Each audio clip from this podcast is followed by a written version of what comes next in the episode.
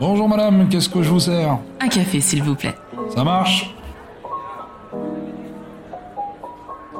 C'est une histoire de courage, mais surtout d'amour. L'histoire de Sundus Bustarim est intrinsèquement liée à une foi inconditionnelle en l'amour. L'amour de la vie, mais surtout l'amour de l'autre. Aujourd'hui, je reçois une femme puissante qui a su briller dans les ténèbres. Sa vie aurait pu être un film hollywoodien, mais elle a préféré le raconter dans un livre, Je t'aime d'amour jusqu'aux étoiles. Pendant cet échange, nous parlerons de la foi, de la résilience, de l'amour, des croyances, mais aussi des personnes HPI. Ici, nous croyons en un profond fondamental. Les étoiles ne font que briller davantage quand elles se rassemblent. Autour d'une tasse de café, je t'invite à plonger dans les univers captivants de personnalités hors du commun. Leur parcours exceptionnel, leur expérience vibrante et leur histoire inspirante sont autant de trésors que je suis ravie de te dévoiler. Les épisodes de ma pause café avec Tia sont aussi l'occasion de découvrir des conseils concrets en matière de mindset, bien-être et de business. Car après tout, la quête de nos rêves ne se fait pas seulement à travers les grands moments, mais aussi dans les petites actions du quotidien. Je suis Tia Brown Sugar, une touche à tout, curieuse de la vie, qui chaque mercredi t'offre une nouvelle dose d'inspiration, prête à éclairer le chemin vers la vie que tu désires vraiment. Si toi aussi tu as soif d'apprendre, de grandir et de réaliser des transformations positives, tu es au bon endroit. N'oublie pas de t'abonner pour être sûr de ne manquer aucun épisode. Et si tu trouves autant de valeur que moi dans ces discussions, n'hésite pas à le partager, commenter et laisser briller 5 étoiles sur la plateforme de ton choix. Allez, maintenant, prends ta tasse, installe-toi et bonne écoute. Bonjour Sundus. Hello Tia, je suis ravie d'être avec toi aujourd'hui. Mais moi aussi, et d'autant plus après avoir lu ton livre. On va en parler, on va rentrer dans les détails sans, sans spoiler, parce que l'idée c'est quand même que les auditeurs aillent l'acheter et te découvrent. découvrent la femme incroyable que tu es. Ah, Mais vraiment, merci, d'avoir accepté de partager ce moment avec nous. La première question, qui est un passage obligé, tu es plutôt thé ou café? Ah, je suis. J'ai des périodes. C'est bizarre, mais j'ai des périodes. Il y a des moments où je suis hyper thé, des moments où je suis hyper café. Pour le moment, c'est le café. Parfait. Donc, ce serait une vraie pause café. Ouais. Est-ce est-ce que tu pourrais te présenter de la façon dont tu aimerais qu'on le fasse? D'accord. Alors comme on parle de café, je te donne juste une petite anecdote. J'ai grandi dans le café. Euh, on a une entreprise familiale et on torréfie les grains de café nous-mêmes ici en Belgique. Euh, donc je connais toutes les sortes de café, la manière dont il est cuit, l'odeur du café. J'ai grandi dans les sacs de café en jute et tout ça. Voilà, ça c'est pour la petite anecdote. Trop bien, j'adore. Alors, je vais me présenter. Euh, de quelle manière j'ai envie qu'on me présente euh, C'est rigolo parce que ces, ces derniers temps, euh, quand on me dit qu'est-ce que tu fais dans la vie, je réponds toujours je ne sais pas. et en fait, je réponds ça parce qu'en fait, ça prendrait trop de temps à expliquer et, et en même temps, je me dis ben c'est des moments comme ça où on rencontre des gens et qu'on se pose vraiment et alors je t'explique ce que je fais dans la vie mais en dans dans un entre deux couloirs, dire ce que je fais dans la vie, c'est un peu compliqué. Pour plusieurs raisons. Donc, euh, j'ai fait une grosse carrière dans la finance. J'ai travaillé pendant 12 ans dans les chiffres, dans l'analyse financière, dans la gestion humaine aussi euh, dans la finance. Euh, à côté de ça, j'ai ouvert mon Instagram qui était orienté complètement dans le sport, la transmission de motivation euh, euh sportive. C'était pas du tout un métier, je l'ai fait par plaisir. À côté de ça, je suis comédienne. Euh, encore ce matin, j'étais dans un casting. Euh, je tourne des publicités et des, des, petits des petits rôles. bah, je suis autrice maintenant, on peut le dire, parce que j'ai sorti mon premier livre, j'ai fini le deuxième, il a été corrigé et j'ai démarré le troisième il y a une semaine. Wow. Ouais. Donc maintenant, avant je le disais pas, maintenant je peux dire ouais, en fait je suis autrice, il y a trois livres maintenant. euh, mais dès le premier, tu pouvais en vrai. Ouais, mais tu vois, on a, on a un peu ce truc, on est hypersensible, je pense. C'est un mélange de plein de choses. Les gens se, se reconnaîtront sûrement. Mais quand tu es autodidacte dans quelque chose, tu as ce fameux syndrome de l'imposteur qui te colle à la peau. Et euh, dans toutes mes interviews, les premières, si tu les écoutes, je disais non, alors je suis pas autrice, je n'ai pas les talents d'une autrice. Moi, simplement, j'ai retranscrit mes émotions de mon histoire à travers des personnages, mais je ne suis pas autrice. et euh, après, voilà, tu as, as, le public, les gens qui te donnent de la crédibilité, qui t'aident à croire en toi et à te dire, ah, en fait, c'est pas mal ce que j'ai écrit parce que ça aide des gens. Euh, j'ai beaucoup de retours avec le livre. C'est ça qui est merveilleux et, et ça rejoint, en fait, ce que je fais dans la vie, c'est partager ma motivation et tenter de, de faire croire aux gens, enfin pas faire croire, mais de leur montrer que tout est possible. Alors euh, évidemment en fonction de ses capacités, de, de ses objectifs. Hein, il faut pas non plus fixer des objectifs euh, euh, inatteignables comme, enfin je, je sais pas, rien n'est inatteignable au final, mais je pense que c'est ça mon métier. À travers euh, toutes mes casquettes et tout ce que je fais, je pense que mon bonheur à moi, c'est de pouvoir vivre euh, en transmettant ma motivation. On dit souvent que je suis inspirante. Alors, j'aurais pas la prétention de dire d'inspirer les gens parce que c'est bizarre de le dire, mais mais en tout cas, ça me fait vibrer euh, quand on me le dit parce que je me dis que que c'est une belle euh, direction que j'ai donnée à ma vie de pouvoir aider des gens. Bah, tu vois, moi je trouve que cette présentation, de dire que finalement tout ce que tu fais, toutes ces casquettes, c'est d'inspirer les gens, de leur transmettre un peu de toi. Je trouve qu'elle est canon cette présentation. Ouais, j'adore, c'est vrai. C'est la première fois que je la fais comme ça. Je crois que je vais ah, la garder. Mais oui. c'est enregistré, je vais pouvoir, je vais pouvoir la faire écouter. mais ouais, parce que je trouve ça canon. Bah ouais, t'as plusieurs casquettes, mais finalement tout ça, il y a un fil conducteur qui est transmettre ce que t'apprends de la vie et peut-être aider les autres. Donc c'est génial. Et, et je, je, me rends compte de ça encore. Encore hier, j'ai écrit deux textes pour faire euh, des reels sur Instagram concernant euh, l'hypersensibilité, enfin ce, genre de thème que, qui, qui, aide, je pense vraiment les gens à se dire, ok, je suis pas le, seul à, ressentir ça. Et je me suis dit, c'est quoi le but? Parce que je passe deux heures à écrire un texte, je l'enregistre, je prends les images, etc. Ça met beaucoup de temps. Et je suis pas payée pour faire ça évidemment parce que moi je suis pas une influenceuse, tu vois, j'ai pas des collabs, pas beaucoup en tout cas et c'est rarement rémunéré. Mais en fait, je me suis dit oui, mais c'est ça que j'ai envie de transmettre à ma communauté. J'ai déjà été en échange euh, avec des femmes qui, qui ont fait une tentative de suicide, qui étaient à l'hôpital et, et j'ouvre mes DM et, et, je capte direct que le message il est important. Et je me pose dans le lit de ma fille où je suis là actuellement. Je me pose et je me dis, ok, ce soir je prends le temps parce que je sens qu'il y a une détresse. Et c'est des gens avec qui j'ai gardé contact et que bientôt je vais aller voir en plus euh, à Paris. Tu vois, c'est quand tu donnes un sens à ce que tu fais, à ce que tu crées. En tout cas pour moi, qui suis hypersensible, c'est une sorte de reconnaissance. Et je crois que j'ai toujours été en quête de reconnaissance dans ma vie. Il faut savoir reconnaître aussi euh, nos besoins.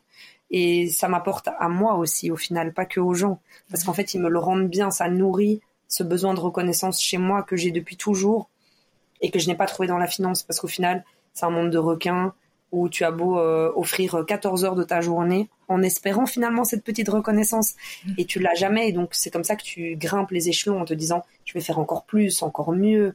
De temps en temps, on te lâche un petit un petit bout de reconnaissance en te disant euh, tu es un élément indispensable et et au final tu te perds en fait tu te perds et aujourd'hui euh, je pense que c'est c'est un métier, euh, j'espère en vivre toute ma vie, de, de motiver les gens et de leur apporter euh, un genre de soutien psychologique indirect, quoi, plus général.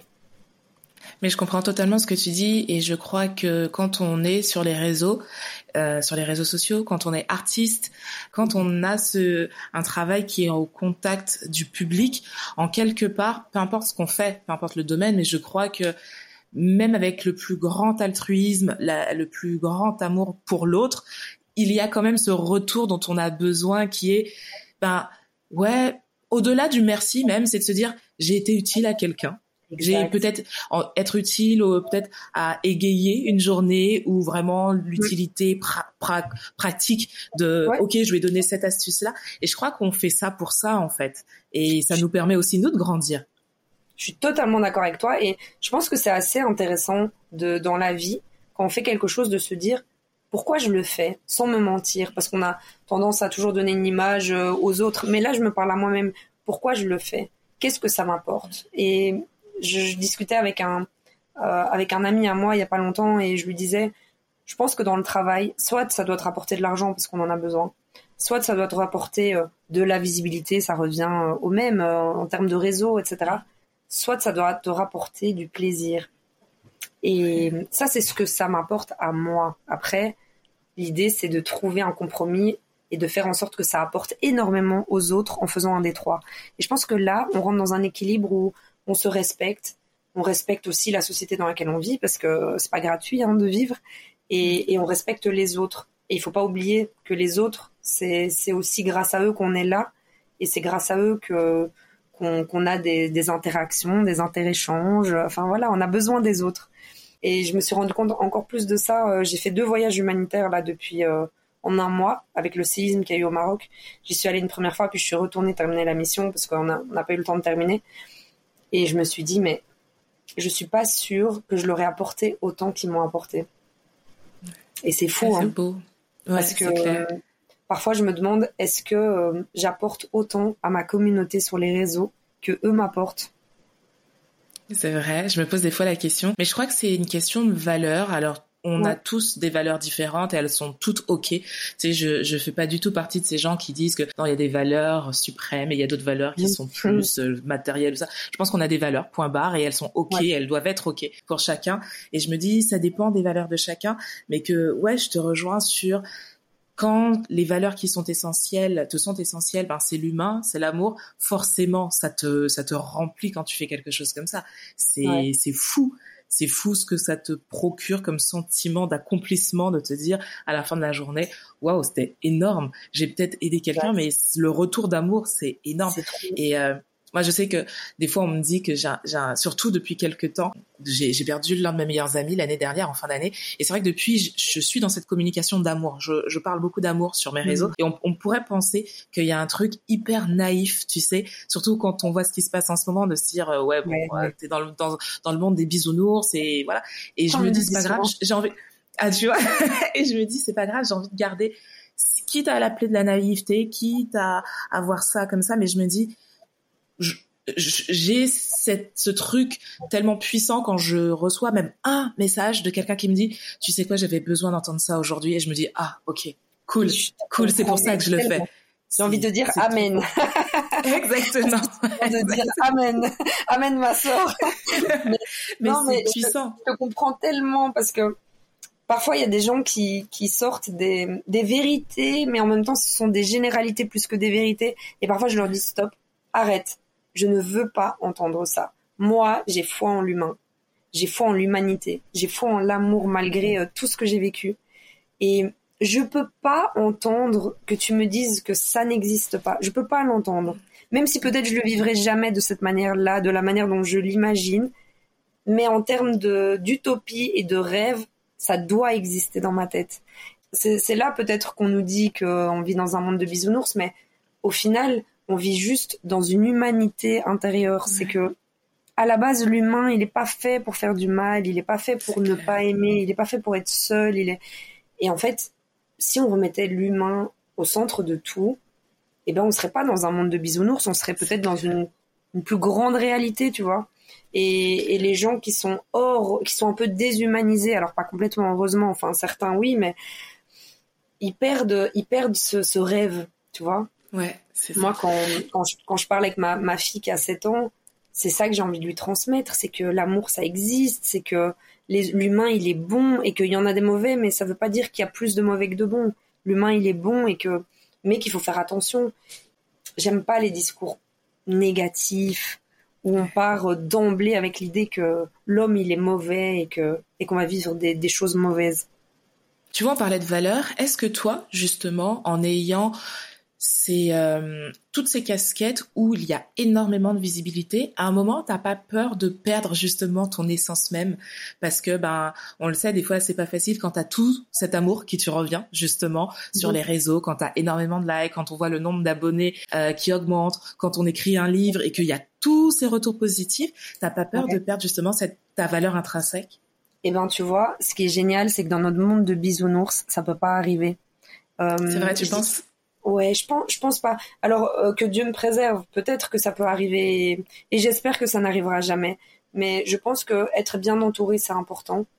Euh, moi, j'ai la foi, je suis très très croyante, et euh, me rattacher à ma foi, euh, à la prière, c'est c'est des moments qui te rendent totalement humain et au même niveau que tout le monde.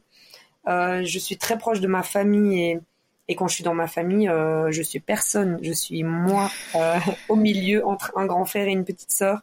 Et j'ai trouvé un, un vrai refuge. Tu vois, je fréquente pas beaucoup de monde. J'ai ma vie d'avant.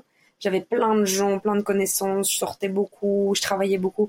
Aujourd'hui, j'ai une vie assez simple, je pense, orientée famille très très proche. J'ai mon petit cercle privé. Je m'ouvre pas trop à tout le monde. J'ouvre une partie de moi et c'est la partie qui va le plus aider les gens. Mais l'autre partie, qui est moi, moi, et qui n'aide pas les gens, je la préserve et je la garde pour moi. Et alors, euh, j'ai besoin aussi de, faire des choses qui donnent du sens. Je pense que si on donne à notre visibilité, si on l'utilise pour, euh, pour des choses qui ont du sens, alors je pense que ça nous ramène de nouveau à cet état d'humain. Euh, comme par exemple, ben, je viens d'en parler, le voyage humanitaire. J'ai besoin de faire ça. C'est un besoin. Si demain je peux faire que ça, je ferai que ça. Et, et là, mes réseaux sociaux, c'est génial de te dire les gars, je pars en voyage humanitaire, on a besoin d'argent, ils ont tout perdu. Et bam, en, quelques jours, tu débloques des, des, milliers d'euros, tu pars. Enfin, c'est, génial et tu te dis, mais voilà, c'est, c'est génial Instagram, c'est une communauté, c'est des vrais gens qui ont un cœur. Et grâce à eux, il y a des toilettes dans un village, il n'y en avait plus. Les enfants, ils reçoivent des trucs, on soigne des, des enfants et tout ça. Je pense que il faut toujours garder. Euh... Alors moi, je viens de la finance, je vais faire une métaphore un peu drôle, mais depuis euh, très jeune, je suis orientée euh, logique, chiffres. Et très très jeune, quand j'ai commencé à gagner de l'argent, je prenais toujours un pourcentage de mon salaire que je mettais de côté. De mon salaire, on s'entend bien, un babysitting, etc. Et le reste, je pouvais le dépenser comme je voulais. Et ce petit pourcentage, plus tard, m'a permis de partir en voyage en Espagne, en ayant travaillé, etc.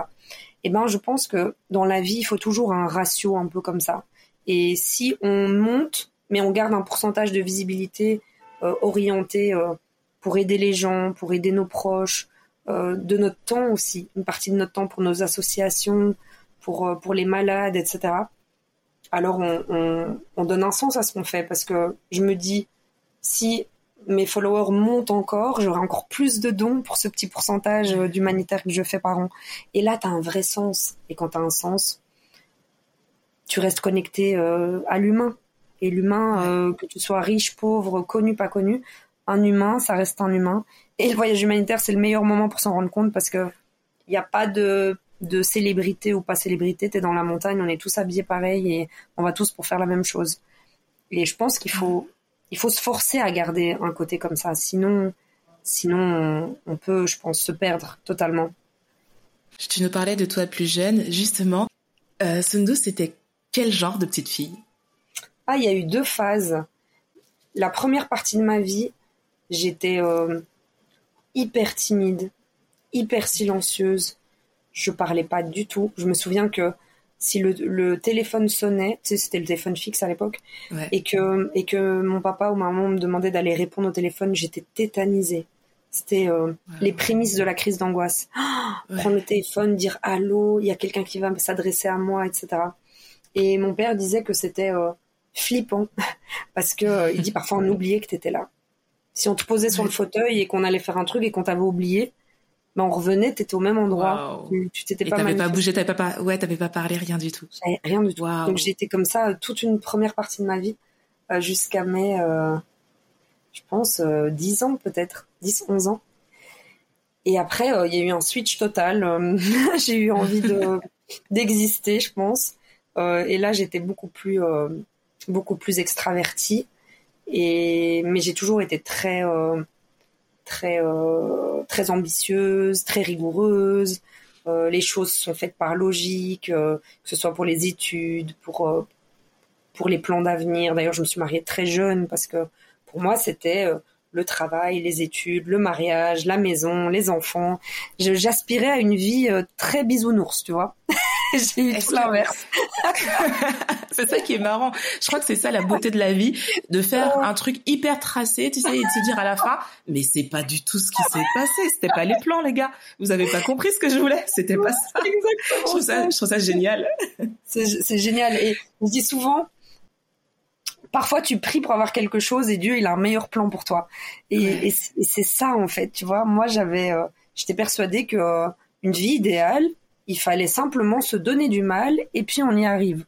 Et il fallait faire de grandes études, rencontrer un homme, se marier, euh, pas de petits copains, tu vois, euh, euh, direct. D'abord avoir une grande maison avec le nombre de chambres, avec le nombre d'enfants que tu veux.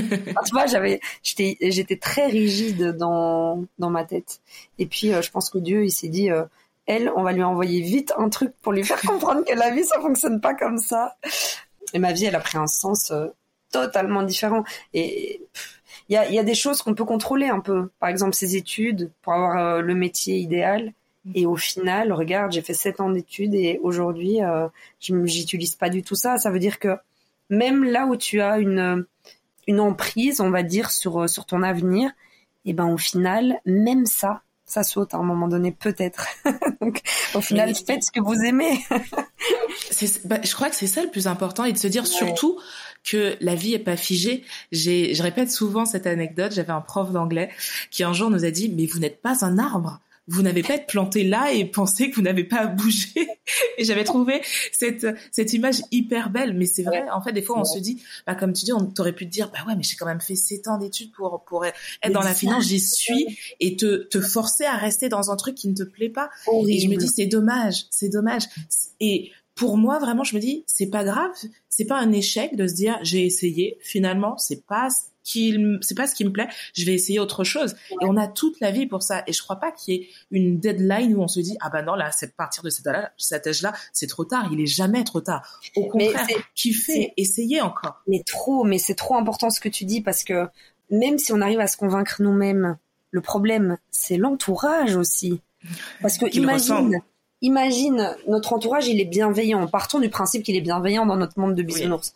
Alors, même si l'entourage est bienveillant, T'as fait 7 ans d'études, tu gagnes super bien ta vie, t'achètes ton appart à 25 ans, tout est super et tu annonces ah ben je vais arrêter. bah ouais, le choc. Qui va te soutenir là-dedans sans savoir ce que j'allais faire, hein, parce que j'ai écrit le livre euh, euh, trois mois après avoir arrêté, sans, sans penser à en faire un métier, mais c'est pour dire, je pense que si j'ai un vrai conseil à donner, de, de ma petite expérience. Attention, c'est pas c'est pas de nouveau. J'aime pas les généralités. Je je partage la mienne. C'est que il faut il faut euh, apprendre à se connaître.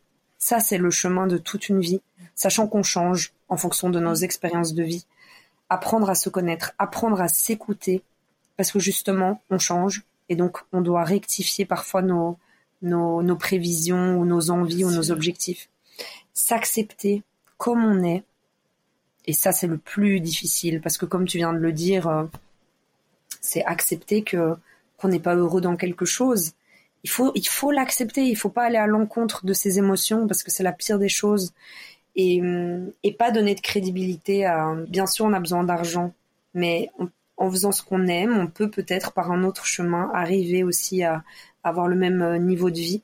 Et moi, c'est un peu ce que je vis aujourd'hui, tu vois c'est trop important. C'est trop important de, de convaincre après son entourage de, de toutes ces choses-là. Si tout le monde respectait ça, on, on s'encouragerait les uns les autres dans, dans nos projets, on s'aiderait. On a besoin de tout dans la vie. Donc, chacun trouvera sa place naturellement. Et je crois que quand euh, justement on a fait ce travail et qu'on sait qui on est, même si il y a encore, comme tu l'as dit, cette évolution, mais quand à l'instant T, on sait qui on est, on sait que ben ça, ça me fait plus vibrer et que j'ai envie d'essayer ça. C'est peut-être plus facile de le dire justement à nos proches parce que fondamentalement, si on est bien entouré, ben, nos proches, la peur qu'ils ont, c'est plus de la peur liée à l'amour, c'est-à-dire, ben, j'ai pas envie que tu te plantes, j'ai pas envie que tu sois malheureuse, j'ai pas envie que finalement tu regrettes peut-être ce choix. Et c'est que de l'amour tout ça en fait. Mais si on leur dit, ben, je comprends, vos craintes. Et c'est normal parce que peut-être même moi j'ai peur en fait de ce changement. Mais juste ayez confiance parce qu'aujourd'hui je sais ce que je veux. Ben, je crois que c'est plus facile que tout le monde se dise ok peut-être qu'elle va se planter ou peut-être pas mais elle sait ce qu'elle veut ben c'est le plus important finalement. Mais c'est beau dans ce que tu dis parce que euh, tu, tu soulignes encore plus le fait de sois d'abord sûr de ce que tu veux toi, sois d'abord sûr de ce que ton corps veut, de ce que ton âme veut. Et après, bien sûr, c'est facile de convaincre les gens autour de toi parce que tu vas être souriant, épanoui, euh, ravi de ton choix. Si tu es plein de doutes et que t'es pas sûr et que tu doutes de toi-même et que tu t'acceptes pas vraiment, eh ben effectivement tu, tu, tu génères cette, cette, cette émotion euh, de peur, de, de bienveillance euh, chez ton entourage. C'est totalement, totalement vrai. Moi, j'ai bossé euh, tellement longtemps dans la finance, trop longtemps par rapport à ma personnalité, euh, plus les événements que j'ai vécus, euh, voilà, le mariage, le divorce, la maladie, que en sortant de, de cet environnement financier, je ne savais plus qui j'étais. En fait, mmh. je me suis pas écoutée pendant tellement d'années que je sors de là en me disant mais mais qu'est-ce que je vais faire? Mais qu'est-ce que j'aime? De quoi je peux vivre? Et hum, ça a été un long travail, mais un long travail. Et encore aujourd'hui, je sais pas exactement ce que je fais, de quoi je vis, mais, mais en tout cas, je suis euh, épanouie dans chaque jour. J'ai passé une bonne journée et je pense que c'est déjà une belle réussite. Mais hum, il faut pas se perdre. Je pense que quand on se perd, on vit plein de choses horribles, vraiment, et on accepte plein de choses, trop de choses qu'on devrait pas accepter. Clairement. On va revenir sur quelque chose que, que, tu viens de dire. Il faut se connaître. Toi, justement, tu es HPI. Vous avez réalisé que tu pensais différemment des enfants, que tu avais une sensibilité peut-être plus importante que les autres. Ça s'est fait vers quel âge à peu près? Alors, ça s'est fait assez tôt, en fait, parce que mon père, il a fait des études euh, dans la psychologie et donc j'ai eu cette chance d'être dans une famille bisounours, sauter une classe. Donc, euh, voilà, ça m'a pas marqué plus que ça quand j'étais petite. C'est plus au niveau de l'adolescence que ça a été compliqué je me rendais compte que j'avais pas du tout envie de la même chose que les autres. Moi, je pensais déjà justement à mon fameux parcours euh, fléché, mhm. et euh, ce genre de trucs. Moi, j'étais pas du tout là-dedans. Alors, j'ai essayé de faire comme les autres, mais je me sentais pas bien et ça, ça a causé beaucoup de mal-être, des troubles de l'alimentation. J'ai très vite ressenti que j'avais une quête de la perfection, que j'étais très exigeante avec moi-même, que ce qu'on me disait me touchait beaucoup trop. Euh, mais tu mets pas vraiment des mots là-dessus quand t'es quand t'es ado. Tu, tu vis, tu survis. Euh, voilà. Après, il y a la maladie qui m'a touchée euh, euh, très jeune et ça a été aussi un moment, peut-être une raison supplémentaire de me refermer sur moi-même et de me couper des gens de mon âge. Et au final, j'ai petit à petit compris que je m'épanouissais avec des gens beaucoup plus âgés et le destin, ou bien peut-être qu'on provoque son propre destin, a fait que je, me suis retrouvée après plus qu'avec des gens beaucoup plus âgés. Je suis partie en Espagne pour euh, pour le foot euh, et pour pour apprendre la langue et j'ai vécu avec euh, une, une femme qui s'appelle Carmen et qui avait 42 ans à l'époque. Moi j'en avais 18 à peu près un peu moins et ça a été un pur bonheur de me dire ah mais c'est ça en fait, je dois juste être avec des plus vieux. Après il y avait ce, il y avait ce fameux diagnostic, hein, donc on savait que que j'étais HPI, mais j'ai jamais utilisé ce mot HPI. C'est c'est très récent. Hein. C'est avec la série HPI qui est sortie l'année passée que dans durant ma tournée médiatique ça a pris euh, ça a pris un peu d'ampleur ce côté HPI. Mais il faut savoir qu'il y a encore deux trois ans on parlait pas vraiment de HPI. Hein. C'est devenu un peu un sujet tendance euh, sans décrédibiliser quoi que ce soit. Mais on donnait pas autant d'importance. C'est juste, t'es différente, tu sautes une année parce que t'as plus de, de potentiel ou de capacité. Ok, tu fais tes études, tu réussis super bien, tu travailles dans la finance, t'as un truc en plus que les autres, ben tu deviens chef. J'avais pas de conversation avec moi-même en me disant tiens c'est lié à ma pathologie, est-ce une pathologie ou non? Il n'y avait pas vraiment tout ça. Justement, pour les gens qui ne... Hum, alors, je ne sais pas c'est quoi un HPI. Je sais ce que je suis, moi. Je le dis toujours, c'est important parce que il y a des personnes qui se... J'ai eu malheureusement une mauvaise expérience où euh, j'ai expliqué mon mon témoignage euh, personnel et les gens l'ont pris comme une généralité hein, vu que moi je suis dans un pays de bisounours. Je ne sais pas que quand on dit quelque chose c'est une généralité. Et donc il y a certaines personnes qui ont dit non moi je ne suis pas comme ça. Et c'est ok en fait parce que avant d'être HPI, je suis Sundus Mustarim, euh, j'ai mon caractère, euh, j'ai mon vécu, j'ai mon passé, j'ai il y a tout, il y a tout ça, il y a, il y a tout notre background et dessus il y a euh, ce qu'on appelle haut potentiel euh, intellectuel. Donc en gros, c'est des tests, c'est un QI plus élevé, c'est ce qu'on appelle surdoué entre guillemets, enfin pas entre guillemets, c'est comme ça qu'on appelle ça. Mm. Alors, je ne saurais pas te dire ce qui dans ma personne est lié au HPI, ou à l'hypersensibilité? Est-ce que les deux sont liés entre eux? Ou est-ce que c'est juste mon caractère, mon sale caractère? Mais en tout cas, euh, ce que je peux dire, c'est que hum, je, suis hypersensible, donc ça, j'ai été diagnostiquée aussi, et que c'est compliqué à vivre dans, tout ce qui est relationnel, pour ma part. Alors, on a plein de facilités. Moi, c'est pour l'analyse. Donc, euh, je peux te donner un exemple. Si je rentre dans une pièce, je reste cinq minutes, j'en ressors, tu me poses plein de questions, je pourrais tout te dire, où était placé le vase, le truc, le machin. Voilà. Je suis née avec ce truc-là, dans l'analyse. Alors, tous les HPI sont pas comme ça, je présume. Euh, il y en a qui ont euh, plus de facilité dans les chiffres ou, ou autres. Chacun a... C'est une pensée un peu en arborescence, donc on est tout le temps en réflexion. Euh, le cerveau ne s'arrête jamais. Je dors peu, je dors trois quatre heures par nuit. Je suis tout le temps, tout le temps en train de, de, de tout analyser, de et, c'est dur quand tu analyses tout parce que tu analyses toutes les conversations que tu as eues pendant la journée, tu analyses euh, euh, les mails que tu as envoyés, tu analyses ta stratégie de communication, tu analyses euh, la manière dont, dont tu t'es comporté avec ta fille, tu culpabilises parce que ça se lie à l'hypersensibilité. Ça n'a pas de fin, ça n'a pas de début, je sais pas c'est quoi exactement, mais c'est un truc dans ma tête où j'ai l'impression qu'on est 10. c'est impressionnant parce que on se dit, en fait, moi, quand j'entends euh, au potentiel intellectuel, de prime abord, je me dis ah c'est que du positif en fait. Mais c'est vrai que comme tu dis, alors oui, il y a, y a cet aspect positif pour plein de choses, mais le fait de se dire que ton cerveau est tout le temps dans une réflexion. Alors tout le monde pense tout le temps. Moi, je médite beaucoup et je sais que au début, j'avais un mal fou à me concentrer justement sur ma méditation et j'étais là, mais mon cerveau ne veut pas, il peut pas. Et après, on, on y arrive, mais quand en plus de ça, il y a cette analyse perpétuelle, je pense que c'est difficile à vivre quand même au quotidien. C'est difficile à vivre et puis euh, d'un autre côté, c'est alors c'est bizarre ce que je vais dire, mais on est tous particuliers à notre manière et on a tous des choses différentes. Et je suis pas en train de dire que c'est facile d'être HPI ou difficile.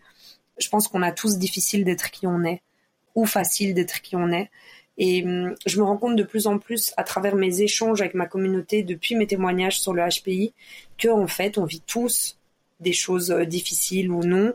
On a tous une sensibilité différente. Et j'ai eu un exemple qui m'a qui m'a frappé vraiment. C'est quelqu'un qui m'a dit toi tu es hypersensible et moi non. Donc quand on a une conversation, tes propos d'hypersensible pour quelqu'un qui n'est pas hypersensible peuvent être heurtants et vice versa. C'est-à-dire qu'à partir du moment où il y a une différence entre deux personnes, les deux peuvent souffrir ou bénéficier de leur différence ou de leur non-différence. Et ça m'a heurté parce que je me suis dit, c'est vrai en fait. euh, si je suis entourée que d'HPI, bah en fait, euh, j'ai une vie normale. Bon, après, je dis pas que c'est la solution, hein, mais, euh, mais ce que je veux dire, c'est que c'est toujours cette notion de l'écoute de l'autre, de pas juger l'autre, de pas juger les émotions de l'autre, parce que on arrive dans une ère complètement folle où on se permet de juger l'émotionnel. Alors ça, c'est un truc. Moi, j'arrive pas à le comprendre. J'arrive pas à comprendre ça. Hein. Je suis comme toi. Je suis comme toi, surtout que moi, moi, moi, je sais que justement, je, je j'ai une émotion assez froide parce que je suis énormément dans dans l'analyse. Bah, dans l'analyse. voilà, je suis énormément dans l'analyse.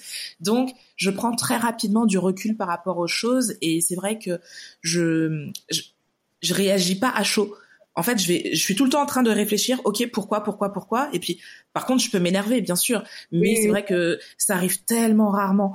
Et, euh, et mon mari me dit tout le temps, euh, mais t'es t'es une insensible en fait. Et je suis pas ah, insensible. c'est juste comme de l'insensibilité. Ouais et mais beaucoup de personnes. Et c'est et c'est vrai que très souvent, on me disait, mais t'as l'air froide. Quand on te connaît pas, t'as l'air froide, alors que quand on te connaît, t'es hyper solaire et t'es la première personne à qui on a envie de parler. c'est vrai que les gens qui me connaissent, euh, vraiment, me parlent tout le temps et je suis une oreille et tout le monde hallucine. Tout le monde hallucine en me disant, mais c'est vrai que si j'ai envie de parler à quelqu'un de choses personnelles, je penserai à toi parce que je sais que tu as cette oreille-là, justement, que tu es solaire, tout ça. Mais de prime abord, j'ai l'air hyper froide. Mais en même temps, je peux pleurer devant un film de Noël. Et mon mari me dit, mais tu es folle, en fait. Tu es folle. c'est le mot, c'est le mot qui revient quand on sait plus quoi penser d'une personne. Mais en fait, t'es folle. Et parfois, je dis, oui, je suis folle. c'est exactement, si la folie devait avoir un visage, ce serait moi. Je suis folle. on serait deux alors. mais, mais, je te comprends, mais, mais tu t'imagines, ça veut dire que moi, mes émotions, elles se lisent directement sur mon visage, directement. Si si je suis heureuse, là, par exemple, je suis heureuse d'échanger avec toi. Ce que tu ce que tu dis me parle beaucoup. Ça se voit, tu vois, dans dans ma manière de parler, etc. Si je suis euh, euh, pas à ma place, on le voit directement. Mais ça veut dire que nous deux, si on si on vit une émotion ensemble, toi, tu vas avoir la frustration peut-être de, de me voir réagir d'une certaine manière et, et, moi de ne pas te voir réagir en me disant mais elles sont fous en fait. Et, et c'est vrai. Mais oui et c'est là que c'est là que il y a un vrai travail à faire sur le jugement. On, on, parle de racisme on parle de plein de choses mais mais c'est aussi une sorte de racisme de l'émotion tu vois. Je, je, donne je donne parfois un exemple. C'est comme si euh, tu dis à quelqu'un quelqu'un te dit euh, j'ai mal à la tête et que tu lui réponds. C'est pas possible t'as pas de fièvre et j'ai lu, et j'ai lu qu'on a mal de tête que quand on a, que quand on a de la fièvre. Mais c'est horrible. Mais si je te t'exprime une émotion, peut-être que je n'ai pas ta capacité de résistance. Peut-être que à, à, violence égale, on n'a pas la même la même capacité de, de, résistance et ça peut être très très très très très violent émotionnellement pour une personne et pas du tout pour l'autre, mais ça ne donne pas le droit à l'autre de lui dire c'est pas violent. Ouais, et, clairement, je suis totalement d'accord. Et, et c'est un peu c'est un peu ma lutte sur les réseaux sociaux parce qu'en fait ça c'est le mauvais côté des réseaux sociaux, c'est que les gens sont cachés derrière leur ordinateur et ça part tout seul. C'est, c'est, on tapote sur le, l'ordinateur euh, n'importe quoi, euh, ça n'existe pas. Mais je, je, prends le temps de, de t'exprimer une émotion très forte qui me paralyse dans mon quotidien. Écrire, ça n'existe pas. C'est, c'est me faire très très mal. Enfin, bien sûr. Mal à parce, que en, mais en gros, c'est, te dire, euh, non mais tu mens. C'est, voilà. et c'est, horrible. C'est fou mais moi, ce que, ce que je trouve très bizarre, c'est on est dans une ère où on parle énormément de euh, d'être euh, d'être fier de son unicité, d'accepter qui on est et on met... voilà exactement donc exactement et tout le monde met ça en avant. Sauf que quand tu fais ce pas-là et que tu dis bah moi je suis comme ça, on te dit oui mais non. Bah si. ça, c'est non. Pour la liberté d'expression, mais ne prenons pas parti politiquement pour les, les faibles. En fait, c'est un, peu ça. Hein, mais c'est ça, et c'est fou, c'est totalement fou, parce que il y a autant d'humains qu'il y a d'émotions, et en fait, tout devrait juste être d'accord. Et je peux comprendre que justement, comme l'exemple que tu as dit, si nous on était ensemble, peut-être que le fait qu'on soit différente au niveau des émotions, d'emblée, il y aurait ce je comprends pas. Mais je crois que la force de l'humain, c'est de se dire quand je comprends pas, est-ce que on peut se parler? Parce que justement on ne comprend pas. Et juste se parler, se dire ok, t'as réagi comme ça et j'ai pas compris. Parce que moi j'aurais réagi comme ça. Est-ce que c'est parce que justement toi ça te touche pas et que tu t'en fous? Ou est-ce que non c'est ta façon de réagir qui est juste différente de la mienne? Et je crois que quand on arrive à se parler de choses qu'on ne comprend pas, ça veut pas dire qu'on sera ok et ça veut pas dire qu'on va dire que l'autre a raison ou pas. Parce que finalement ce sont deux vérités qui sont vraies et c'est juste dire, c'est ça, c'est juste dire ma vérité est aussi vraie que l'autre et ok, on est ok avec ça. C'est génial ce que tu es en train de dire parce que euh, le 2, tu vois, j'ai fini d'écrire le 2 et il est, il est parti, enfin il est revenu de correction là. J'ai euh, sorti une, euh, une phrase, je vais, essayer, je vais essayer même de te la retrouver en direct, mais Génial. qui met en avant complètement ça. C'est-à-dire, il n'y a pas qu'une seule vérité. Et si l'humain se rend compte qu'il y a plusieurs vérités, et que son interprétation est basée sur sa vérité, c'est ça en fait la tolérance. Accepter l'autre, accepter que sa vérité, qu'il y a autant de vérité que d'êtres humains finalement. C'est ça, totalement. Et, euh, je pense que c'est valable en couple, c'est valable au travail, c'est valable partout, cette notion de, vérité que tu mets en avant. Et la manière dont tu le dis, j'aime beaucoup parce que c'est vraiment de cette manière-là que je l'ai écrit, c'est de dire... Euh, en fait, il y a plusieurs vérités qui existent. Complètement, il y en a plusieurs. Alors, je vais, j'ai retrouvé. J'ai écrit Notre vérité n'est pas la seule réalité, et notre réalité n'est pas l'unique vérité. Notre vérité résulte d'une vision unique de la réalité à un moment précis de notre présent, lui-même résultant de notre passé et dont dépendra notre futur. Si l'on changeait une infimité de l'une de ses composantes, notre vérité serait différente et de ce fait, notre réalité également. Totalement, mais totalement. Et, en fait, tu l'as bien résumé. Et en fait, c'est de dire ma vérité aujourd'hui, c'est même pas la même que ma propre vérité d'hier. Donc comment je peux partir du principe que c'est l'unique vérité, tu vois? C'est exactement ça la tolérance. Qui, qui est liée euh, à ton haut potentiel. Je, est-ce que euh, cette sensibilité, tu l'as toujours eue? Ou est-ce que avec les années, elle s'est développée? J'ai l'impression. Alors, est-ce que c'est parce que je m'accepte qu'elle devient de plus en plus forte, ou est-ce que c'est l'âge? Peut-être les deux, ou le fait d'être maman. Enfin, tu vois, je sais pas vraiment dire. Mais euh, moi, je suis en thérapie toutes les semaines avec un, neuropsychiatre. C'est très important pour moi euh, de continuer parce qu'il m'aide à apprendre à me connaître en fait et à comprendre mes réactions. Et euh, un jour, je lui ai demandé est-ce que ma sensibilité est le résultat de, des épreuves que j'ai vécues dans ma vie? Et il m'a dit, il faut arrêter de chercher d'où ça vient. Moi, je pense qu'on est avec ça. Mais en tout cas, vous êtes comme ça. Et il faut vivre avec. Et il faut vous accepter. Et ça, il n'y a personne qui peut le faire à votre place. Et peut-être qu'en m'acceptant, je lui laisse sa, place réelle et que c'est beaucoup plus fort maintenant ou peut-être parce que je vis des choses qui sont très très fortes émotionnellement aussi mais mais je pense que j'ai toujours été comme ça. Toujours. Elle a toujours fait partie de moi. Est-ce que ta fille est aussi au potentiel? Oui elle a été diagnostiquée encore plus tôt que moi. Un psy un jour m'a dit euh, vous avez de la chance que votre fille soit comme vous je dis ah bon pourquoi? Et il dit parce que euh, en termes d'acceptation de, de, de, de vos comportements, elle, vous comprend en fait. Parfois, je suis un peu excessif dans, dans mes émotions, dans j'ai des tocs un peu aussi liés à j'ai des troubles phobo-obsessionnels et et elle en a aussi. voilà, on vit à deux dans notre dans notre monde un peu bizarre. Mais euh, la différence, Inaya, c'est que euh, moi, je ne lui mets pas ça en avant chez elle. Je lui explique qu'on est tous différents qu'elle a des facilités dans certaines choses, mais elle a des difficultés dans d'autres choses. Et par exemple, j'ai refusé qu'on la fasse sauter de classe parce qu'elle est heureuse en fait. Et si on est heureux avec des gens de son âge, pourquoi pourquoi optimiser toujours plus le, potentiel intellectuel? Moi, j'ai pas besoin. Euh, moi, je veux qu'elle fasse ce qu'elle aime. Elle veut être coiffeuse, ma fille. Moi, je l'encourage à être la meilleure coiffeuse qu'elle puisse être. Mais est-ce que tu penses que c'est justement pas lié au fait que ben, tu sais ce que c'est? Tu es passé par là, donc c'est peut-être plus facile pour toi de se dire, d'avoir justement cette réflexion de, ben non, elle est heureuse là avec euh, avec ses copains, ben, je vais la laisser là. Mais oui, bien sûr, je pense que c'est peut-être sa chance à elle, c'est que je, je, sois passée par euh, par tout ça. Mon livre finalement, c'est un peu ça, c'est c'est une maman qui explique à sa fille euh, pourquoi elle est comme ça, suivant ce qu'elle a vécu, mais c'est un message indirect de lui dire pourquoi tu es comme ça aussi dans certaines de tes réactions, de tes émotions. Euh. Oui, c'est peut-être une chance pour elle. Après, moi, j'ai été très bien entourée euh, par mes parents aussi, donc j'ai aussi eu cette chance-là. Parfois, ça peut être une malchance pour elle aussi parce que je sais exactement comment ça fonctionne et je pars du principe que c'est comme ça qu'elle fonctionne. Et donc, je lui, je lui, je mets des choses en place et au final, elle fonctionne peut-être pas comme moi complètement.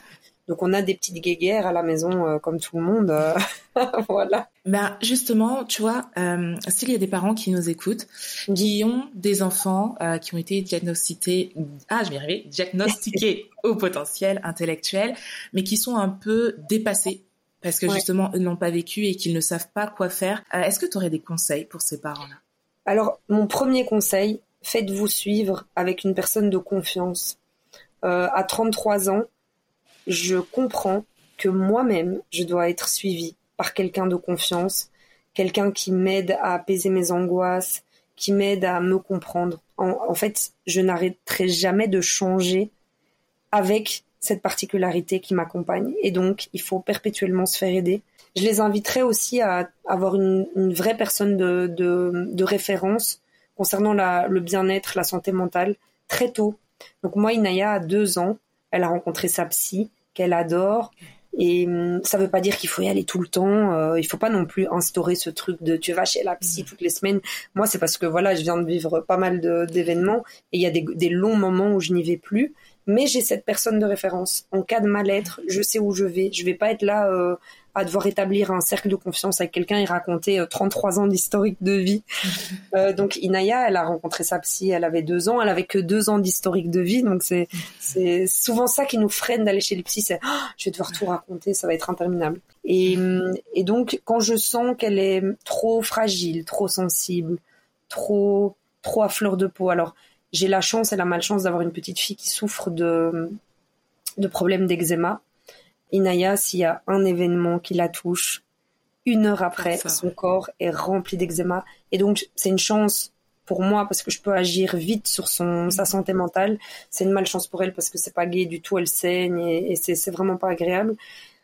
Mais dans ce cas-là, j'envoie un message à sa psy en disant Inaya a besoin de venir te voir un petit peu. Je lui dis, elle est super contente d'aller la voir et elle y va. Et puis sa psy, euh, comme ça fait des années, bah ça fait cinq ans qu'elle y va, elle me dit voilà après trois séances, voilà Inaya va bien, on a on a fait la petite euh, petite mise à jour et, et, et c'est fou parce que ça fonctionne quoi.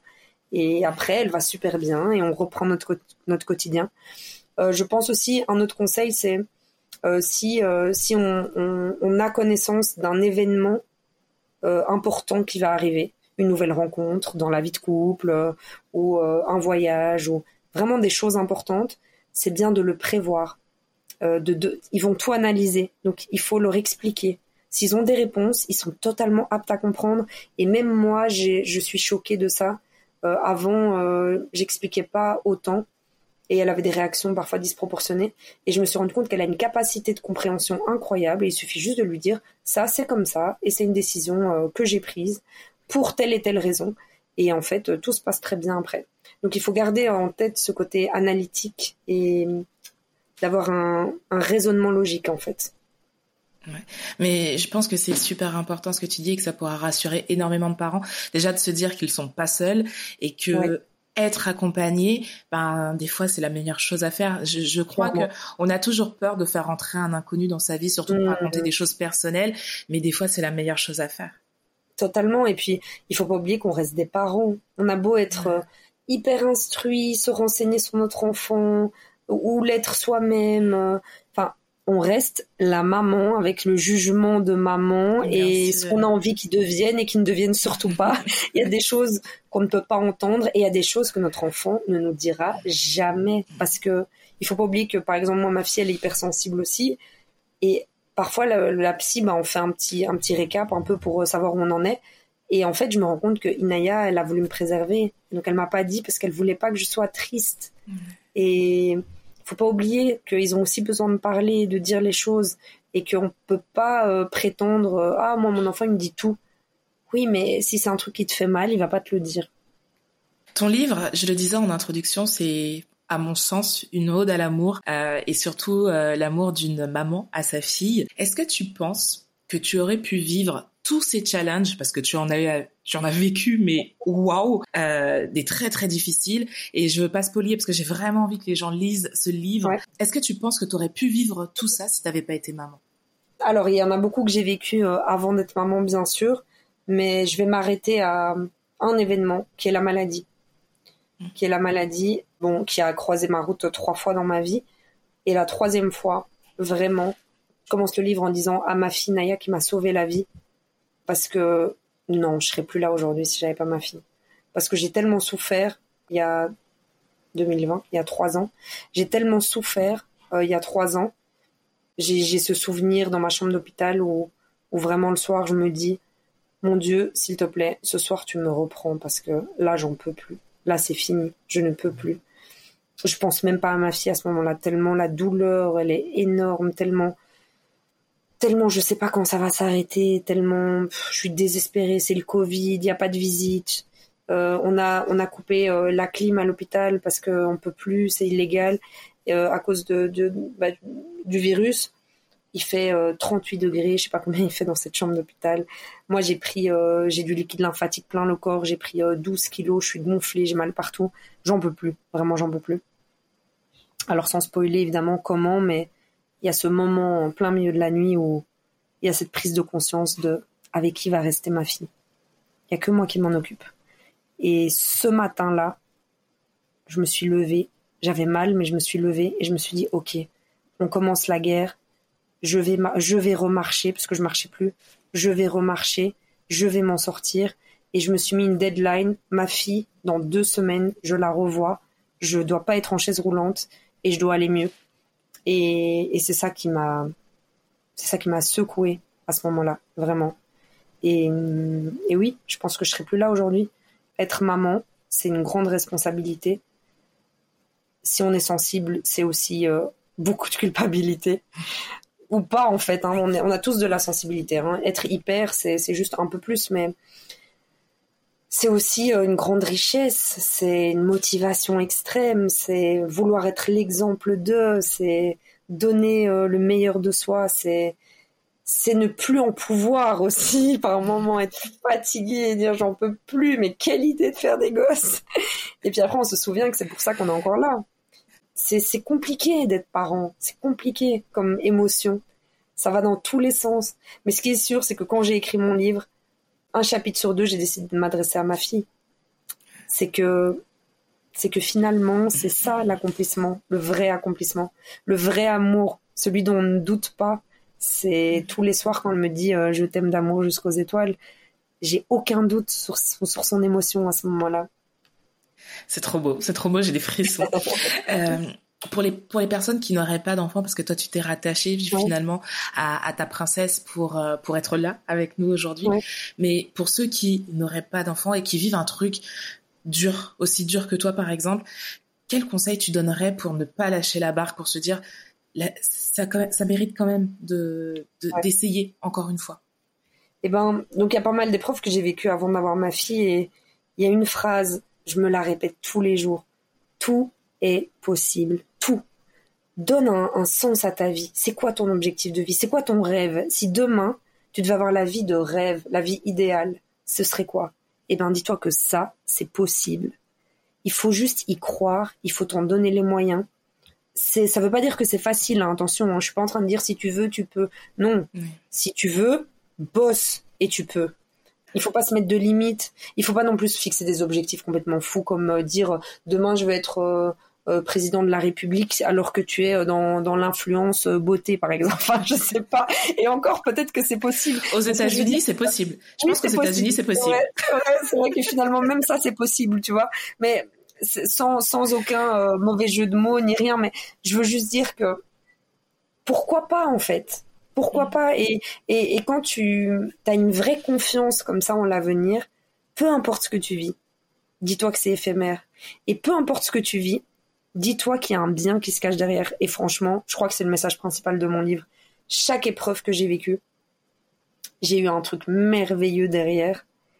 Parfois sur du court terme, très vite, parfois très longtemps après, et parfois pas. Et donc je me dis que ça va arriver encore. J'attends de voir ce que ça va être, tu vois. Et en fait, quand tu quand tu vis avec cette mentalité de te dire, tu te dis presque en souriant, hum, j'ai hâte de savoir c'est quoi le truc bien qui se cache derrière cette galère. Parce que je te jure que si tu ouvres les yeux, il y a toujours un truc génial qui se cache derrière. Toujours. J'ai pas de contre-exemple. Ouais, de toute façon, moi, là, tu prêches une convaincue déjà. Moi, je, j'y crois, mais fermement. Et, alors, je suis pas encore à, me dire, ah, cool, je vis un truc dégueulasse, là, mais il y a un truc bien. J'y suis pas encore. Mais je, je reste persuadée qu'il y a quelque chose de bien qui arrive derrière. Mais la vie, elle est, la vie, elle est tellement douce quand c'est comme ça que euh, il m'a alors il m'est arrivé des choses folles aussi ces derniers temps parce que donc je perds mon travail, enfin je perds mon travail, donc je vis le harcèlement, je dois arrêter de travailler, euh, je rentre en procédure judiciaire, c'est très compliqué parce que j'ai une grosse grosse carrière dans la finance. Ma vie elle est sombre à ce moment-là parce que j'ai divorcé dans des dans des dans des galères etc et il y a rien qui se présage de bon. Ça veut dire que tout tournait autour de la finance et donc je me dis mais qu'est-ce que je vais devenir? J'écris pour euh, pour me soigner et regarde ce que je vis aujourd'hui, ce qui m'emmène à, être en face de toi. C'est-à-dire que je vis une tournée médiatique en Belgique, en France, au Maroc, plateau TV, radio, euh, cinéma. Enfin, je viens de signer mon film. Il y a une production qui vient de signer l'adaptation du, du, roman en film. Et c'est une grosse production française. Je viens de signer en mois de septembre. Et je me dis, mais si ça, c'est pas la preuve que si j'avais pas vécu toutes ces épreuves, mon livre, il n'existerait pas. Et le livre me fait vivre une vie complètement folle aujourd'hui. Ça veut dire que c'est arrivé des années, parce que la première épreuve dans mon livre, j'ai trois ans. Aujourd'hui, j'en ai 33, donc 30 ans plus tard, cette épreuve devient des, bénéfique. Des fois, ça prend du temps. Des fois, ça prend du temps. Dites-vous juste que si vous avez des galères, tant que vous n'êtes pas mort, c'est qu'il y a un truc positif qui va arriver à un moment donné. Mais je suis d'accord avec toi. Et justement, pourquoi avoir écrit ce livre? J'ai écrit ce livre, j'étais dans un moment de désarroi absolu, absolu. C'est, même dur pour moi aujourd'hui de parvenir à l'expliquer parce que je le vis tellement plus comme ça que j'essaye de me remettre dans l'état d'esprit négatif dans lequel j'étais. C'est, j'étais dans un état de me dire, je pleurais, je faisais des crises d'angoisse en pensant à l'avenir, en me disant ils ont mis fin à ma carrière. C'était tout pour moi ma carrière. Je pensais que ma stabilité c'était ma carrière. À aucun moment à ce moment-là je savais que ma stabilité c'était moi, parce que c'est nous notre stabilité, c'est pas le reste. Et donc fin à ma carrière, divorcée, seule avec ma fille. Euh, comment je vais gagner ma vie? Comment je vais payer? C'est la galère. Et donc pour fuir ma galère, le psy me dit vous êtes dans un état d'angoisse totale, ça va passer. Dites-vous que ça va passer. Laissez-vous le temps. Ne pensez pas maintenant, mais il dit ne pensez pas maintenant à moi qui pense 20 heures sur 24, tu vois. et, et, donc je fuis dans la lecture et j'avale des tonnes de bouquins, du Catherine Pancol, du Marc Lévy, du D'Acosta, que des choses, tu vois, douces, bisounours. Ouais. Feel good à mort alors que je suis euh, feel pas good du tout à ce moment-là. et, et c'est en lisant Catherine Pancol, la trilogie, le troisième, c'était le 2 janvier 2020, 2 janvier 2022. Euh, je suis en train de lire et euh, il y a, alors deux têtes, je dirais page 184, je suis pas sûre, mais il y a l'autrice, enfin l'autrice, la, la, femme, euh, le personnage du livre qui est autrice et qui se dit, ça y est, je vais écrire. Et là, je suis dans mon lit et je me dis, oh, et pourquoi pas écrire moi aussi en fait? Parce que mon histoire, on me dit toujours que c'est un film, pourquoi pas? Et donc c'est comme ça que j'ai commencé à écrire. Mais j'écris pour moi, je j'ai écrit comme ça sur un coup de tête. Il n'y avait pas de plan, il n'y avait pas de, de vision euh, d'avenir. J'avais pas du tout prévu ce qu'allait se passer maintenant, mais pas du tout, du tout. Comme quoi, tu vois, euh, on peut pas tout prévoir. Et je termine d'écrire. J'ai mis 20 jours, hein, trouble phobo obsessionnel, on a dit. Euh, je n'ai fait que ça pendant 20 jours, du matin au soir. Je, je dormais quelques heures. J'allais courir, je m'arrêtais pour prendre des notes sur mon téléphone. Ah, j'ai une idée. Ah je voyais une scène dans la rue, je me disais trop bien pour mon livre, tu vois. Ma vie a tourné euh, autour de ça pendant 20 jours. Après 20 jours, mon livre, il est fini. J'écris carrément les remerciements, tu vois. Je, je me dis le truc, je l'ai fait à fond. Je le fais lire à des potes qui me disent non mais il faut que les gens lisent ça. C'est obligé. C'est obligé, ça se finit tellement bien, c'est obligé. Et du coup, euh, je l'ai envoyé euh, sur un coup de tête à 10 maisons d'édition. Et il y en a 6 qui m'ont dit OK. Waouh Complètement dingue. Complètement dingue. Et là, je suis là aujourd'hui. Quoi, des fois, la, destinée, elle est surprenante, mais déjà que si maisons te disent on est OK, c'est que fallait que les gens lisent ce ah, livre. Et moi, j'insiste, lisez ce livre. Est-ce que pendant ces 20 jours, il y a eu des défis auxquels euh, tu t'attendais pas ou est-ce que tellement c'était pas prévu que tu as juste mis des mots sur des pages Ça s'est passé comment ces 20 jours? Il n'y a pas eu de défis. La relecture, c'est très chiant. Je le dis comme ça crûment. C'est-à-dire que j'ai écrit, euh, j'ai écrit d'un coup les 150 premières pages. Ça m'a mis trois jours. Ok. Mais après, quand j'ai relu, je me suis rendu compte que dans chaque page, il fallait tout refaire. Et ça a été un cauchemar parce que j'ai dû, j'ai mis huit jours à relire mes trois jours d'écriture. Donc je me suis dit, ok, je vais pas continuer comme ça. Parce que maintenant, je fais un chapitre de dix pages et je relis ensuite. Donc ça faisait un jour écrire, un jour euh, relire. Le jour relire, c'était le jour où je dormais un peu plus le matin. Mais mais euh, ça s'est fait. Ouais, ça s'est fait, ça s'est fait d'une manière euh, très fluide y a quelque chose que je peux mettre en avant dans l'écriture du 1. C'est pour ça, je pense que je me considérais pas comme autrice et que peut-être maintenant je, je, peux dire que si, parce que j'ai inventé un peu le 2 et, et, le 3 encore plus. Mais hum, j'ai revécu tous les événements de ma vie en me pardonnant, en acceptant. Et le fait de mettre des mots sur des choses que j'avais vécues. J'ai toujours agi par analyse. Donc, je divorce, qu'est-ce qu'il faut faire?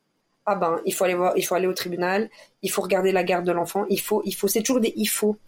Mais qu'est-ce que je ressens au moment où je divorce? L'échec, la violence de, que j'ai vécue, etc. Et donc j'ai revécu ma vie. Ça a été dur par moments. L'accouchement de ma fille, j'ai pleuré toutes les larmes de mon corps sur mon ordinateur. J'écrivais et je pleurais, je voyais la scène et oh, qu'on me la met dans mes bras, que qu'elle a failli mourir et que et je la vois, elle est vraiment là, et, j'écris ça, et mes doigts, ils vont pas assez vite pour décrire ce que, je vis. Et ça a été une introspection. Pourquoi? Parce que je me suis dit, ok, Soun, as le droit de revivre cette fois de ces événements, cette fois émotionnellement. J'ai revécu mon mariage, j'ai revécu mon divorce, la grossesse, l'accouchement, le harcèlement, j'ai tout revécu. Et je suis sortie de là euh, un peu guérie. On n'oublie pas, mais mais un peu cicatrisé, on va dire plutôt, un peu cicatrisé. Est-ce que tu penses que, comme tu es hyper émotive, est-ce que tu penses que des fois, justement, cette, euh, cet excès d'analyse ne te protège pas, justement, de tes émotions, juste quand tu vis des choses qui sont pas faciles? Eh ben, malheureusement, non, parce que il faudrait s'écouter totalement pour ça. Il y a beaucoup de choses que j'ai vécues après analyse, je savais que ça allait se passer comme ça. Et j'ai quand même foncé la tête la première. Et je l'ai dit dans un, dans un reel Instagram il y a pas longtemps. Quand tu sens qu'il y a un truc bizarre, c'est qu'il y a un truc bizarre. Arrête-toi, analyse, réfléchis et te dis pas non mais je vais changer la personne, non mais non. Et en fait, quand tu travailles trop à l'instinct et aux émotions, si tu tombes sur quelqu'un qui capte ça, que ce soit au boulot, dans l'amitié, peu importe, et qui, qui un peu à ton émotionnel, tu t'écoutes plus. T'es hyper dans l'émotion. Et donc, t'es hyper pas à l'écoute de toi et hyper à l'écoute des autres. Tu vois? ok. Ouais, je comprends. Mais non, c'est c'est vrai que je voyais pas ça comme ça, mais c'est vrai que finalement, ouais, tu laisses parler ces émotions-là plutôt que de réfléchir à OK, mais Exactement. là peut-être pas. Ouais. Non, et en, et en plus en plus, il y a cette hyper empathie qui est liée, tu vois, et donc il mm. suffit de tomber sur quelqu'un qui comprend ça et qui est mal intentionné et qui te fait culpabiliser un peu, et ça y est, tu te perds, mais totalement, tu t'abandonnes même, tu lui offres ta vie donc euh, c'est un peu un handicap et en même temps c'est un peu c'est un peu mon psy m'a dit c'est une chance d'être hypersensible. C'est vraiment le reel que je vais poster ce soir. J'ai presque envie de te le faire écouter en, avant-première, mais il, m'a dit, euh, il m'a dit euh, c'est une chance et j'ai pleuré. J'ai dit mais pourquoi c'est une chance? Il m'a dit tout ce que tu vis intensément négativement, tout ce que tu vis positivement, t'imagines l'intensité à laquelle tu le vis Mais les gens ils le vivent pas comme ça. Et là j'ai réfléchi et j'ai dit oh, ah ouais, donc moi, quand je suis complètement folle, quand j'éclate de rire, que ça vient vraiment du cœur, quand je suis contente de voir quelqu'un que j'aime et que oh, j'ai toute cette émotion de me dire ouais c'est trop bien. Quand parfois je prends mon café le matin, je regarde par la fenêtre et je me dis ah c'est trop bien la vie, il n'y a pas de problème aujourd'hui. Et ben en fait les gens ils ressentent pas ça comme ça, la manière dont moi je la ressens. Et donc c'est vrai que c'est peut-être cool, c'est un cadeau un peu lourd, tu vois, un peu lourd mais c'est un cadeau quand même. Que même nos aspects les plus sombres, des fois, peuvent être un certain cadeau. Si on prend le temps de de s'accepter, de comprendre et de se dire euh, ah oui j'ai cette part là qui est peut-être pas facile mais j'ai aussi cette part là et des fois ça ça fait un écho. L'un à l'autre font des échos et finalement c'est moi. C'est moi avec des imperfections mais c'est plutôt cool. mais c'est ça si tu résumes vraiment le truc de dire finalement c'est moi. Mmh. et moi ben c'est tout ça il faut trouver quelqu'un qui accepte tout ça. Mais euh, ton livre aussi, tu vois, je le conseillerais à toutes les personnes qui ont du mal à s'accepter parce que justement, il y a ces parts d'ombre, parce que il y a des choses qui se passent dans la vie qu'on ne maîtrise pas. Et je trouve que tu as une jolie manière à ta façon de nous dire, ben, je suis pas parfaite. Euh, j'ai des tocs, il y a, y a plein de choses qui se passent dans ma vie qui, pour certains, sont peut-être pas ok, mais au final, ben, ça reste moi, quoi. Et je trouve que tu le dis dans le livre d'une manière si si belle que ben si vraiment vous, vous n'y arrivez pas parce que ben des fois c'est pas facile, lisez le livre de Sundus parce que je pense qu'il vous il, mettra en lumière certaines choses, certains aspects de vous, de votre vie qui pourraient faire euh, écho à tout ça. La, la productrice du film, euh, donc euh, de la de la production avec qui j'ai signé, elle m'a fait une réflexion tellement drôle. Elle m'a dit le livre, il est génial. Tu sais pourquoi? Parce qu'on a toujours l'habitude que le personnage principal, il lui arrive jamais rien, il gère toujours tous les problèmes super bien. Toi, Carla, elle est au bout de sa vie, elle en peut plus, il lui arrive que des merdes. Et on se dit, ok, elle est comme moi, c'est bon. c'est mais c'est vrai. Mais c'est vrai. Mais, le truc, c'est que c'est vrai, c'est que on se dit, mais ça aurait pu être moi, en fait. Ça aurait pu être moi. Euh, Ouais, c'est, on arrive facilement à se projeter. C'est un très très beau livre. Est-ce que justement toi, mais, bah, mais c'est vraiment pensé euh, et c'est sincère. Est-ce que justement toi, femme hyper active, à part euh, ce film, tu as d'autres projets? Alors oui, tu nous as dit que le deuxième était corrigé, le troisième était là. Est-ce que y a de projets Justement, est-ce que tu euh, peux nous Est-ce qu'il y a des choses que tu peux nous Comme je l'ai expliqué durant durant notre notre agréable échange, il n'y a pas de limite en fait. Donc tout va tourner autour du partage, de l'émotion. Mes envies de cette année, euh, j'ai envie de retourner vivre au Maroc. Ma fille aussi. Ça, c'est notre projet de cette année. C'est essayer de me donner les moyens de partir vivre là-bas. Je continuerai à venir ici pour mes projets comme euh, le film. Mon envie euh, pour les prochaines années, c'est que le 2 rencontre un succès comme le 1 et peut-être plus et que la production me dise on va faire la suite du film, ce serait génial parce que c'est la suite et que d'ici là le 3 soit écrit et sorte et puis etc etc. Voilà, je pense qu'il n'y a pas de limite dans, dans mes rêves, mais surtout être en harmonie avec moi-même, essayer de rendre ma fille heureuse, mon entourage aussi, essayer d'être une bonne personne. Vraiment, c'est quelque chose quand tu as traversé la maladie, tu prends conscience que tout ce que tu fais, c'est en étant juste avec les gens, en étant bon avec les gens. Quand je m'apprête à aller dormir, je me dis, euh, j'ai fait de mon mieux aujourd'hui. J'ai vraiment fait de mon mieux. Et voilà. C'est à ça que j'aspire. C'est de, de très beaux projets. Quelle est la chose la plus importante que tu aies apprise sur toi pendant l'écriture de ce livre?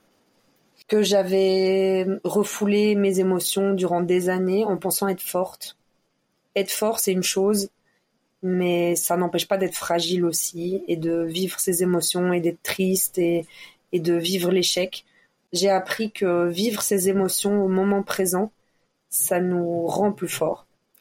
Alors que s'amputer d'émotions, ça nous rend plus tard plus faibles. Ça nous donne une impression d'être plus fort sur le moment présent. Et donc j'ai appris que vivre mes émotions, c'est ça ma force aujourd'hui. Et j'essaye de partager ça je trouve qu'on a plein d'échos toutes les deux. J'ai fait un reel. J'ai fait, j'ai fait un reel il y a pas très longtemps. C'est exactement ce que tu disais. Ah, Vraiment, c'est l'un de mes derniers reels où je, dis, où je disais, en gros, hein, je disais, tu as le droit d'être malheureuse, tu as le droit de vivre tes émotions, tu as le droit de foirer, tu as le droit de toutes ces choses-là que l'on considère négatives. Et toutes ces choses-là n'enlèvent en rien ta valeur.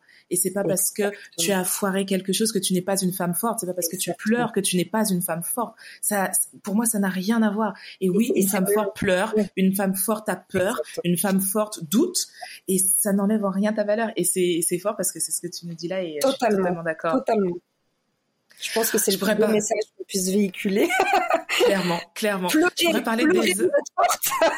ouais, mais clairement, mais c'est ça. Je pourrais parler des heures avec toi. Là, ça fait déjà plus d'une heure qu'on papote. Alors, je te pose la dernière question, qui est pour moi quand même la plus importante. D'accord. Si on ne devait retenir qu'une chose de toi, de ton expérience ou un message que tu as envie de faire passer, le message qui doit rester, ce serait lequel? Tout est possible. Vraiment. Ça, c'est ma phrase. Tout est possible. Ne vous mettez aucune limite. Aucune. Ne fixez pas vos objectifs trop bas parce que c'est aussi une limite. Se fixer un objectif trop bas, ça nous empêche de voir qu'en fait, on est plus loin déjà. Et hum, croyez en vos rêves. Accomplissez euh, tout ce que vous pouvez en faisant de votre mieux. Parce qu'à partir du moment où on fait de son mieux, on se sent bien dans sa vie. C'est quand on fait pas de son mieux qu'on ressent l'échec. Je déteste l'échec, j'y travaille, c'est pas bien d'être comme ça. Mais quand je fais de mon mieux, je vis beaucoup mieux l'échec. Je me dis, ah ben, j'ai fait de mon mieux, j'aurais pas pu faire mieux. Donc, Dieu ne m'a pas donné la capacité de faire mieux pour le coup. Et, voilà, tout est possible. Croyez en vous, croyez en vous. Et, et, si les autres ne croient pas en vous, faites en sorte qu'ils finissent par croire en vous. Et pour la dernière petite anecdote, quand j'ai commencé Instagram, mon entourage rigolait. Alors je dis mon entourage, proche ou pas proche, peu importe, j'avais beaucoup de gens dans mon entourage à ce moment-là. On rigolait en me disant mais mais attends, mais tu t'es pris pour une influenceuse ou quoi? Tu parles aux gens euh, comme si tu avais 100 000 abonnés alors que t'en as, en as 50. Et j'avais répondu, les 50 qui se sont abonnés à ma page et qui me connaissent pas, ils méritent que je leur parle de la même manière que quand ils seront 50 euh, 000. Et voilà, aujourd'hui, c'est des gens qui me suivent de manière assidue et qui euh, qui m'invitent à leurs events.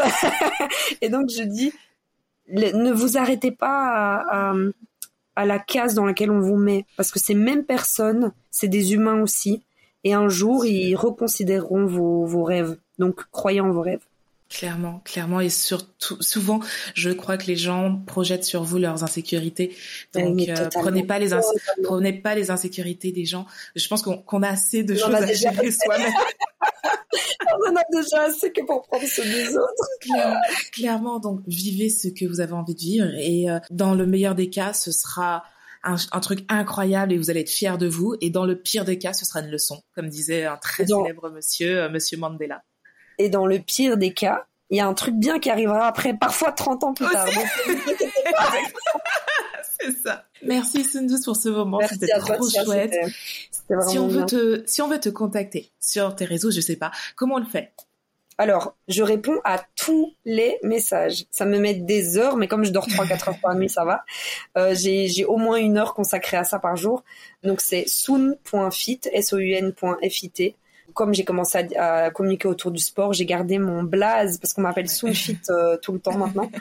Et puis euh, sur ma page Instagram, il y a le lien vers ma boîte mail. Je reçois des mails aussi, des retours de livres par mail de, de, personnes plus âgées souvent. Mais, mais voilà, je pense que je suis très accessible comme personne du moment que ça tourne autour de ces sujets-là, bien sûr. Messieurs, euh, ce n'est pas un site de rencontre, je ne réponds pas à ce genre de demande. mais, euh, mais voilà.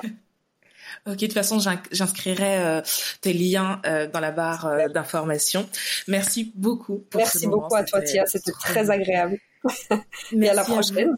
À la prochaine avec plaisir et merci à vous. Vous êtes de plus en plus nombreux. Merci pour tous vos retours concernant le podcast. C'est vraiment cool et ça me fait plaisir de me dire que bah même une personne bah, a écouté et s'est dit ouais c'était cool et je peux commencer la journée sur le bon pied. Je vous fais de très très gros bisous. Comme je vous dis à chaque fois, prenez soin de vous, prenez soin des gens que vous aimez et à la semaine prochaine. Bye bye. Bye bye.